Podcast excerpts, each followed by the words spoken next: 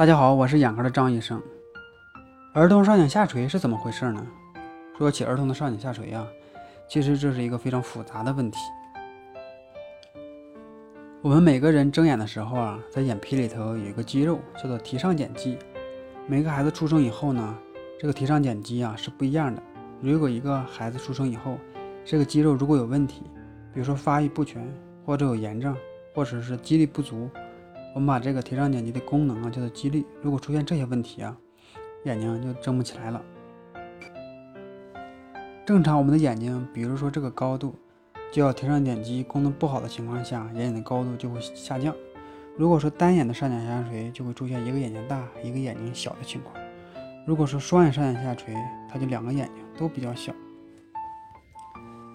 经常家长会咨询，我的宝宝出生以后啊，一只眼睛为什么睁不开？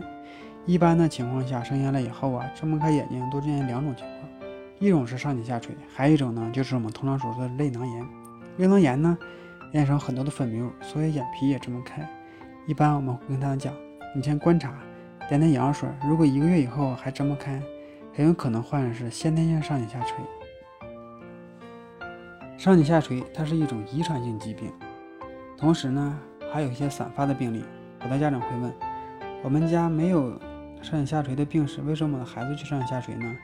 它可能是一种变异性的，就是说遗传变异或者是一一些基因突变造成的。